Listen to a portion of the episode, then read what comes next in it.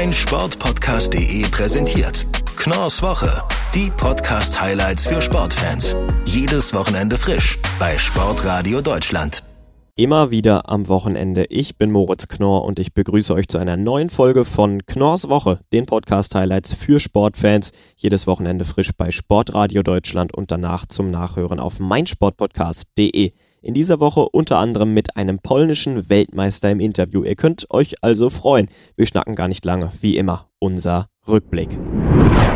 Die NFL in Deutschland, was in den letzten Jahren nur wie ein absoluter Traum klang, das könnte schon ab der Saison 2022 Realität werden. Die NFL sucht nämlich eine Partnerstadt in Deutschland. NFL-Experte Patrick Rebin hat die Situation in der letzten Woche in seinem Interception-Podcast bereits aufgedröselt und heute ist er nochmal bei mir, um mit mir darüber zu sprechen. Hallo Patrick.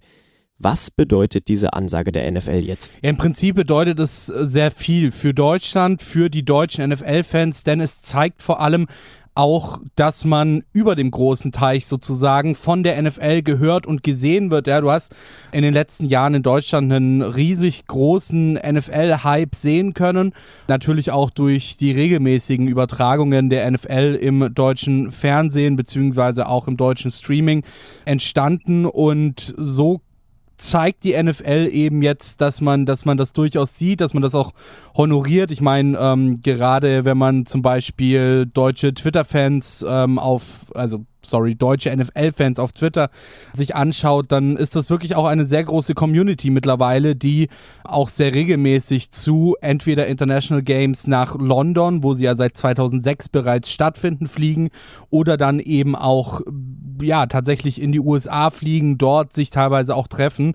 Und ja, es ist einfach auch so eine Art Wertschätzung in Anführungszeichen der NFL gegenüber den deutschen Fans, gegenüber den Bemühungen auch hier in Deutschland, die sich hier eben gemacht werden, um die NFL auch irgendwo bekannter zu machen. Wie sieht denn jetzt das weitere Vorgehen aus? Ab wann könnten wir vielleicht schon mit einer richtigen Entscheidung rechnen? Also prinzipiell muss jetzt mal noch abgewartet werden. Die NFL hat ja erstmal bekannt gegeben, dass sie fest damit planen, in Deutschland Spiele auszuführen. Ja, richtig. Aber sie wollen eben eine Partnerstadt, in der dann diese Spiele auch regelmäßig stattfinden können. Das wird jetzt natürlich auch noch eine Weile dauern, bis man da eine geeignete Stadt findet. Es gilt jetzt auch erstmal dann für die NFL letzten Endes zu sondieren, wo in Deutschland man spielen kann. Ähm, da gibt es tatsächlich auch gar nicht mal allzu viele Möglichkeiten, denn die Stadt muss natürlich, ich sage jetzt mal in Anführungszeichen, gewisses internationales Standing auch haben. Ja, also die NFL wird jetzt nicht nach, weiß ich nicht, Wattenscheid fahren, weil da ein großes Stadion steht und dann dort eben ihre International Series in Deutschland austragen. Heißt, da fallen schon mal sehr, sehr viele Städte weg. Dann das nächste Problem ist, dass du eben auch eine gewisse Größe brauchst, sowohl an Stadion als auch an Spielfeld dadurch, dass einige große Stadien in Deutschland das auch zum Beispiel nicht mitbringen. Also beispielsweise ähm, das größte deutsche Stadion von äh, Borussia Dortmund, das hat zum Beispiel ein zu kleines Spielfeld ähm, und ist dann eben auch sehr, sehr nah am Spielfeld äh, gebaut, die Tribüne, weswegen das zum Beispiel auch rausfallen würde, bleiben letzten Endes, wenn man auch noch davon ausgeht, dass die NFL ungefähr 70.000 äh, ZuschauerInnen dann im Stadion beherbergen können möchte, nur zwei Optionen übrig. Das wäre zum einen mal München mit der Allianz Arena, zum anderen mal Berlin mit dem Olympiastadion. In München müsste man dann allerdings natürlich auch noch schauen, da gibt es momentan noch nicht die Erlaubnis, dass in der Allianz Arena auch anderer Sport als Fußball gespielt werden darf. Aber ich denke mal, dass die NFL da auch mittlerweile so eine Strahlkraft hier nach Deutschland hat, dass man sich da auch mit der Stadt München äh, darüber einig werden könnte, wenn denn München dann letzten Endes die erste Wahl für die NFL wäre. Und wenn ihr jetzt sagt von Patrick, da habe ich jetzt immer noch nicht genug und auch vielleicht noch nicht von der NFL, dann könnt ihr reinhören bei Interception, dem NFL-Podcast auf meinsportpodcast.de. Danke, Patrick. Skispringen und Sommer, das passt irgendwie nicht so ganz zusammen, da liegt ihr gar nicht so falsch, aber trotzdem habe ich in der wärmsten Woche des Jahres einen echten Leckerbissen für alle Wintersportfans. Die Jungs von der Flugshow, dem Skispringen-Podcast, hatten den polnischen Weltmeister David Kubacki zu Gast in ihrer Show und heute ist Tobi, einer von den Flugshow-Jungs, bei mir. Servus. Servus, hallo Moritz. Jetzt ist David Kubacki ja nicht irgendjemand, er ist Weltmeister für Schanzentourneesieger. Wie tickt so ein absoluter Weltstar privat? Ja, das war für uns auch so die spannende Frage, die wir uns vorab gestellt gestellt haben, weil Kubacki gehört ja seit Jahren zur Weltspitze dazu, hat, du hast es gesagt, äh, den Weltmeistertitel 2019 gewonnen, ist Vier-Schanzentournee-Sieger, aber so wirklich in, in Interviews kriegt man ihn in Deutschland ja nicht wirklich zu Gesicht. Und wir hatten uns gedacht, komm, äh, wir fragen ihn an. Er hat dann zum Glück zugesagt und wollten da auch hinter die Kulissen blicken. Und super, war total angenehm. Er äh, hat sehr offen gesprochen, nicht nur über Skispringen, auch über sich privat und ähm, hat da echt coole Antworten gegeben. Also man weiß ja, äh, du kennst es ja auch, Moritz, man weiß im Vorfeld nie, was für ein Gesprächspartner erwartet mich, wenn man zum ersten Mal entsprechend mit der Person spricht. Und wir waren total positiv überrascht.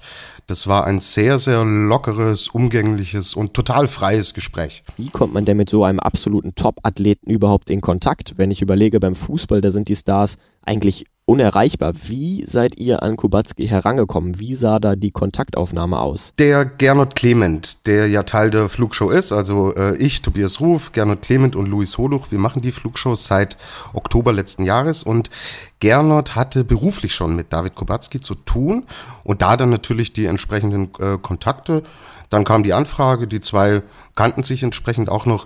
Gernot hatte Kubacki bei der Vier-Schanzentournee, die Kubacki gewonnen hat, für den äh, Sponsor BWT begleitet mit der Kamera. Entsprechend war da der Kontakt schon da und dann ging's eigentlich auf kur relativ kurzem Dienstweg dann auch sehr, sehr schnell. Jetzt befinden wir uns ja in einem Sommer vor dem Olympia-Winter. Ist das schon im Kopf von Kubacki drin? Denkt er schon daran? Freut er sich schon auf die Spiele in Peking?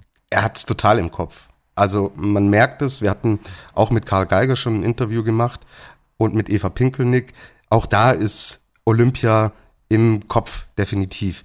Klar sagen die Sportler dann immer, Sie, sie können natürlich nicht auf so einen Wettkampf spezifisch hintrainieren, das geht im Skispringen einfach nicht.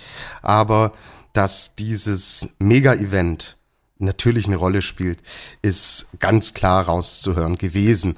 Das super spannende, Moritz, ist ja an äh, diesen Olympischen Winterspielen, dass auf einer Schanze gesprungen wird, die die Athletinnen und Athleten nicht kennen. Es hat in Zhangjiakou, das ist der äh, Bezirk in, bei Olympia in Peking, in dem Skispringen ausgetragen wird, da haben noch keine Wettkämpfe stattgefunden. Die Generalprobe ist ausgefallen wegen Corona und deswegen liegt da natürlich noch mal eine Grundspannung ähm, ganz klar äh, in der Luft. Wie wichtig ihm Olympia ist, hat er uns auch beantwortet. Kleiner Spoiler vorneweg. Was für ihn der schönste Karrieremoment war, war die Bronzemedaille, die er mit dem Team 2018 in Pyeongchang gewonnen hat. Und wenn das ein Weltmeister und Vierschanzentourneesieger sagt, weißt du, wie hoch der Stellenwert von Olympia ist. Jetzt ist David Kubacki ja nicht euer erster Interviewgast. Was gibt's denn sonst so bei euch auf die Ohren? Auf was können sich die Hörerinnen und Hörer freuen? Wir hatten Karl Geiger, Halvor Egner Granerüth, Eva Pinkelnick. Das ist alles zeitlos, kann man wunderbar reinhören. Dann wird jetzt am Sonntag eine sehr, sehr spannende Folge erscheinen. Und zwar hat äh, unser Kollege Luis Holuch mit der Ulrike Gräsler gesprochen. Wer die äh, Uli nicht kennt, sie ist eine Art Pionierin des Damenskispringens und hat uns tolle Einblicke gegeben. Wie war das denn eigentlich vor 20 Jahren, als sie angefangen hat, Ski zu springen? Und wie hat sich das Damenskispringen verändert, entwickelt? Was muss noch alles passieren? Wir haben weitere Interviews schon in Planung da können sich die Fans tatsächlich auf auch wirklich prominente äh, Gäste dann freuen und wir gehen dann auch inhaltlich rein. Die Sommer Grand Prix stehen an. Wir sprechen dann natürlich auch über den Weltcup-Kalender, wenn der soweit fixiert ist.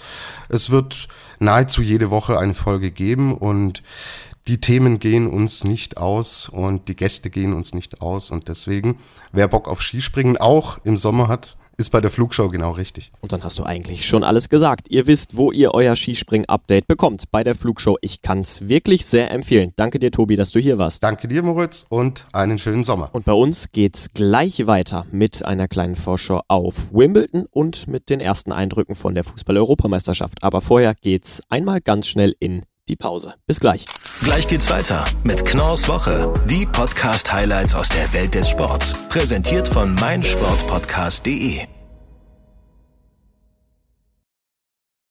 meinsportpodcast.de präsentiert Knorrs Woche Die Podcast-Highlights für Sportfans. Jedes Wochenende frisch bei Sportradio Deutschland. Da sind wir auch schon wieder aus der Pause zurück. Ich bin Moritz Knorr und ihr hört immer noch Knorrs Woche, die Podcast-Highlights für Sportfans.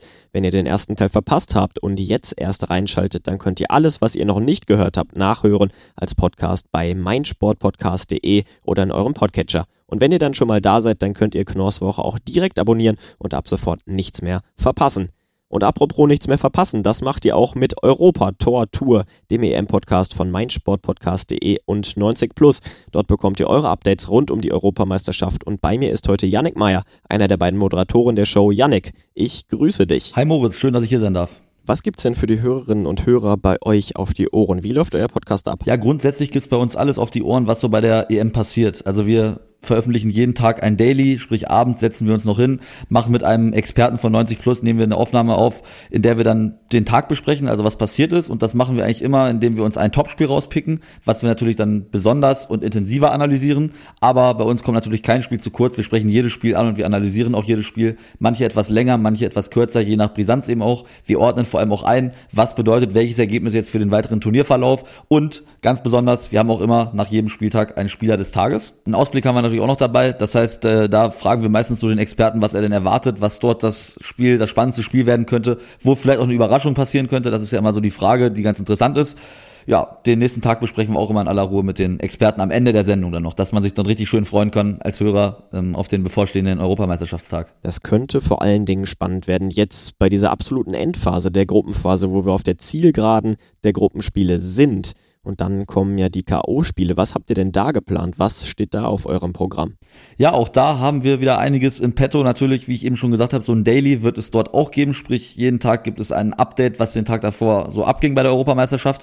Und außerdem haben wir auch ein Powerwaking geplant. Nach jeder Runde werden wir zusammen mit den Experten alle Teams, die noch im Wettbewerb sind, besprechen und durchgehen, wem wir Platz 16 geben, zum Beispiel im Achtelfinale, wer Platz 15, wer Platz 14 ist, also wie, wie, wie stark wir die verschiedenen Teams eben einschätzen ja, das haben wir geplant und da haben wir auch schon wahnsinnig Lust drauf und können es kaum erwarten, dass dann die K.O.-Phase und die heiße Phase des Turniers losgeht. Jetzt haben wir natürlich schon einige Tage und einige Spiele dieser Europameisterschaft hinter uns. Was können wir denn mitnehmen? Was hat dich besonders fasziniert? Was war beeindruckend? Also das Erste, was natürlich auffällt, was positiv auffällt, ist aus meiner Sicht, dass wieder Zuschauer in den Stadien sind, denn ich finde, jetzt merkt man erstmal, wie trist diese Geisterspiele eigentlich waren und ich sage auch ganz ehrlich, nach so einer langen Geisterspielsaison, ich glaube, ich habe jetzt bislang eigentlich fast jedes Spiel gesehen, aber ich hätte einfach keinen Bock, mich hinzusetzen, diese Spiele anzuschauen wenn da wirklich null Atmosphäre wäre. Das gehört ja zu so einer Europameisterschaft auch immer ganz entscheidend dazu. Also das ist schon mal super. Dann natürlich sehr negativ die Ereignisse um Christian Eriksen, aber es geht ihm wieder besser. Also es ist wohl noch halbwegs glimpflich verlaufen, vermutet man zumindest. Das finde ich ganz gut. Und ja, das sind halt so die, die beiden Parallelen. Sportlich muss ich ganz klar sagen, dass ich dort Italien bislang sehr stark finde. War für mich von Anfang an, ja, also einer der Top-Favoriten war Italien ja nicht. Für mich so eine Art Geheimfavorit. Aber sie machen sich mittlerweile schon zum Top-Favoriten mit zwei starken 13-0-Siegen und sind richtig gut drauf. Und deswegen glaube ich, mit den Italienern wird auf jeden Fall zu rechnen sein im Laufe des Turniers. Was traust du den Italienern denn zu? Man hat eine unglaubliche ungeschlagene Serie, ist seit 2018 ja ohne Niederlage. Ist für Italien in diesem Jahr sogar der Titel drin? Ja, du hast es angesprochen. Das Starke bei Italien ist vor allem diese Defensive. Seit zehn Spielen ist man nun ohne Gegentor und ich traue ihnen durchaus einiges zu.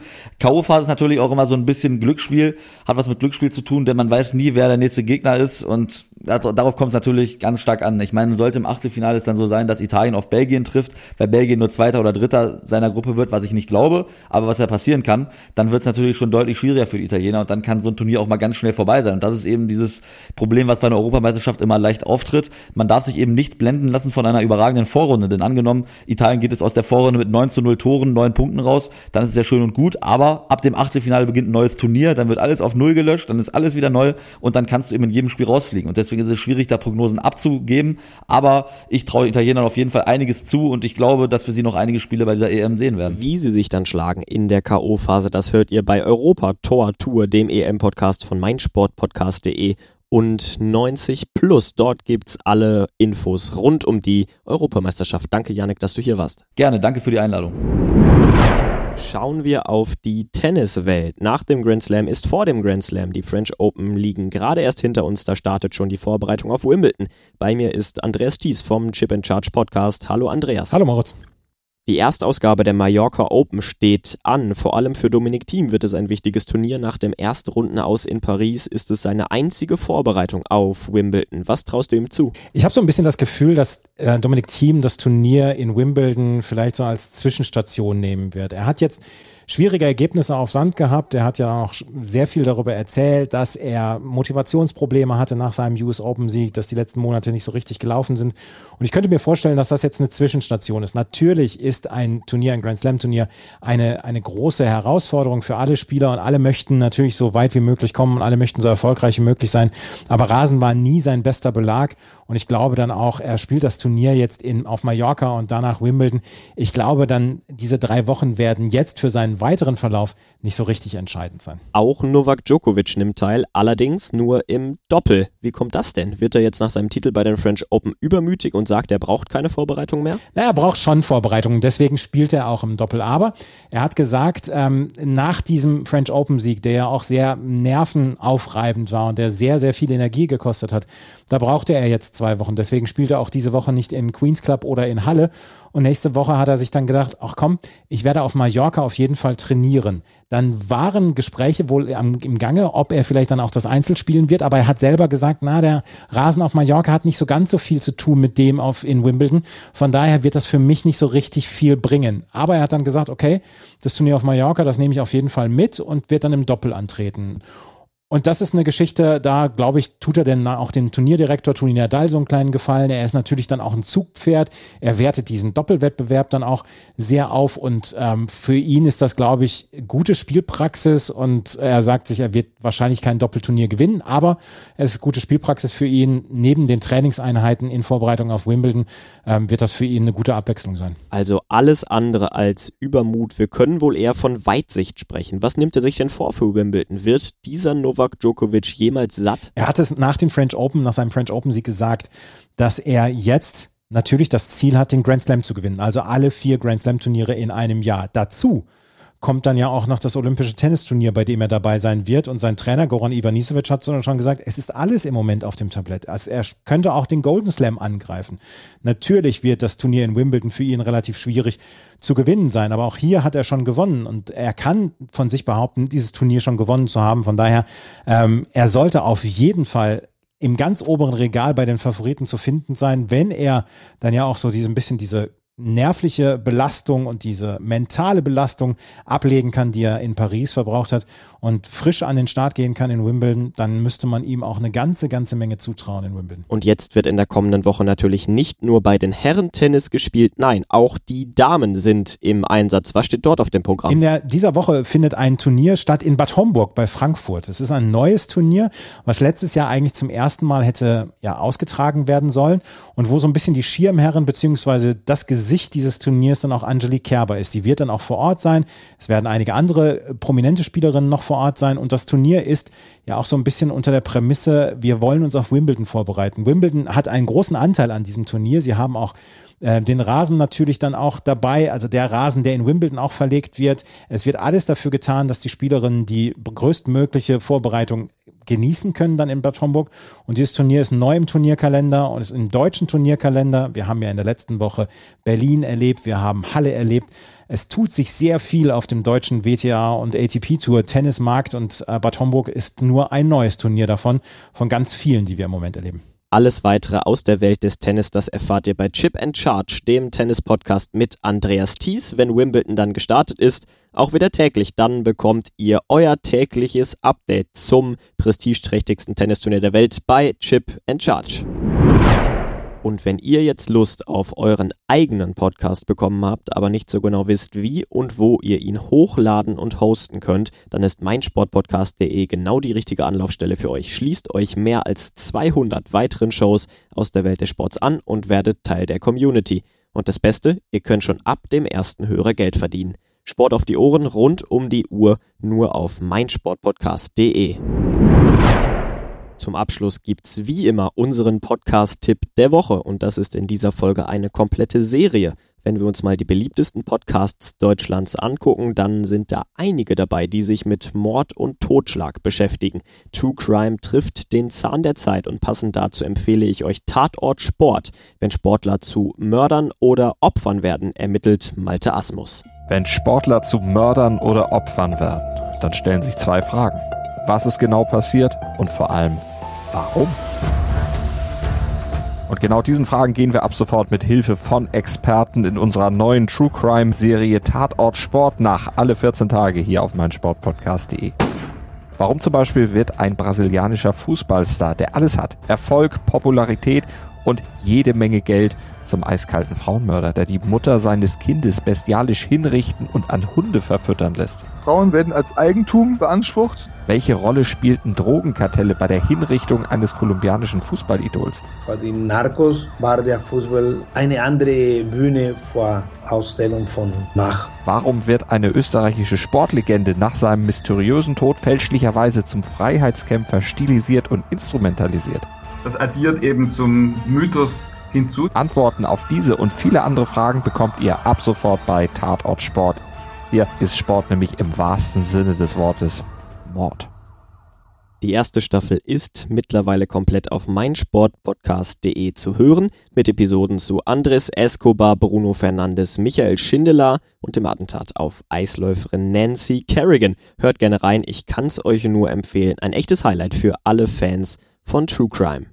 Und dann sind wir auch schon wieder am Ende der heutigen Show angekommen. Danke, dass ihr eingeschaltet und zugehört habt. Ich hoffe, ihr seid auch in der nächsten Woche wieder am Start. Und falls ihr Teile dieser Folge verpasst habt, dann könnt ihr diese nachhören im Podcatcher eurer Wahl und auch direkt gerne ein Abo dalassen. Dann werdet ihr informiert, sobald es eine neue Folge von Knorrs Woche gibt und ihr verpasst in Zukunft gar nichts mehr. Und jetzt genießt das restliche Wochenende, genießt das schöne Wetter und bis zum nächsten Mal. Mein Sportpodcast.de präsentiert Knorrs Woche. Die Podcast-Highlights für Sportfans. Jedes Wochenende frisch bei Sportradio Deutschland.